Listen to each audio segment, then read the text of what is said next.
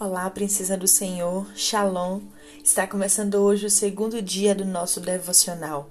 Apocalipse é um spoiler ou um trailer?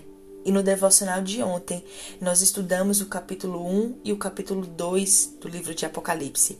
E nesse devocional nós vamos dar continuidade a esse estudo no capítulo 3 e no capítulo 4. E no capítulo 3, nós vamos ver a continuidade da mensagem do Senhor Jesus às sete igrejas da Ásia.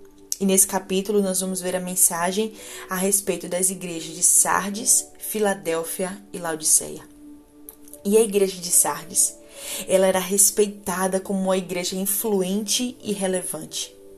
E quando o Senhor Jesus examinou Sardes, percebeu que ela era vazia, que não havia uma fé fervorosa naquelas pessoas que estavam naquela igreja, que havia apenas o cheiro de morte espiritual. Sardi perdeu a vida quando se conformou com a sua aparência exterior e o elogio supérfluo de quem a elogiava. Será que Jesus tem identificado isso na minha e na sua vida? Uma fé morta, uma fé vazia.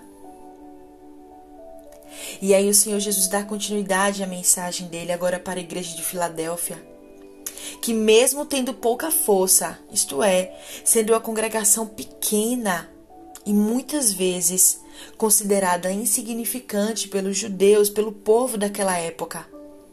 Essa igreja era vista como preciosa aos olhos de Cristo. Apesar de toda a tribulação que eles enfrentavam, eles guardaram a palavra de Jesus e não negaram o nome dele. E é isso que Jesus tem que encontrar em mim e você que não importa as circunstâncias que eu e você estejamos vivendo, precisamos guardar a palavra de Jesus no nosso coração. Precisamos guardar os ensinamentos de Jesus. E a igreja de Laodiceia, que muito provável, né, era a primeira geração dos crentes de Laodiceia, de Laodiceia e eles eram fervorosos e dedicados ao reino de Deus e ao serviço e à obra do reino. Só que isso era apenas da primeira geração. Mas aí então veio a segunda geração e não se envolviam com as coisas do reino.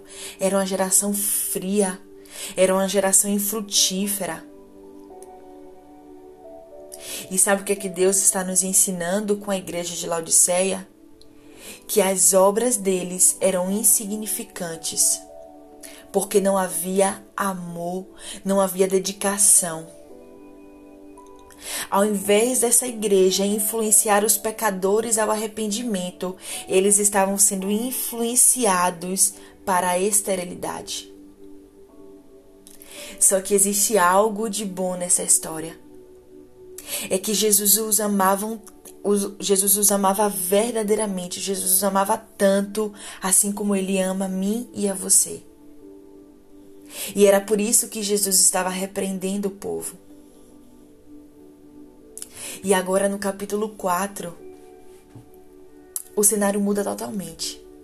E agora João, que é o escritor, o autor desse livro, ele começa a enxergar o trono de Deus e de agora em diante, ele verá os, os acontecimentos extraordinários acerca de Jesus para o futuro da humanidade.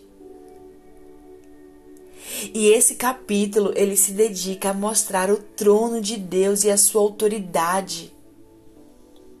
E a soberania de Deus ela é nítida nesse capítulo nos mostra que, apesar de tudo, o controle de toda a história está nas mãos de Deus.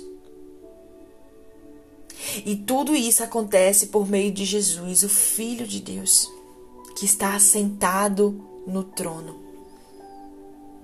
E ele está sentado no trono, vendo tudo o que acontece na minha e na sua vida. Então, deixa eu te dizer uma coisa: descansa seu coração e para refletirmos. Será que Jesus está nos, alertando de algo de errado que estamos fazendo? Assim como Jesus estava fazendo com as igrejas da Ásia, as sete igrejas? Será que o nosso comportamento hoje é semelhante ao da igreja de Laodiceia, com uma fé fria, Eu faço as coisas do reino por fazer. Eu faço porque tenho que fazer. Hoje Jesus está nos chamando ao arrependimento. Jesus está nos dando hoje uma chance de recomeçarmos. E eu quero te dizer uma coisa. Precisamos restabelecer o trono de Deus em nosso coração. Precisamos crer que Jesus está no controle de todas as coisas e que do seu trono ele está fazendo aquilo que para mim e para você é impossível. Amém? Jesus deseja reinar em sua vida e em sua casa. Um beijo no seu coração e até amanhã.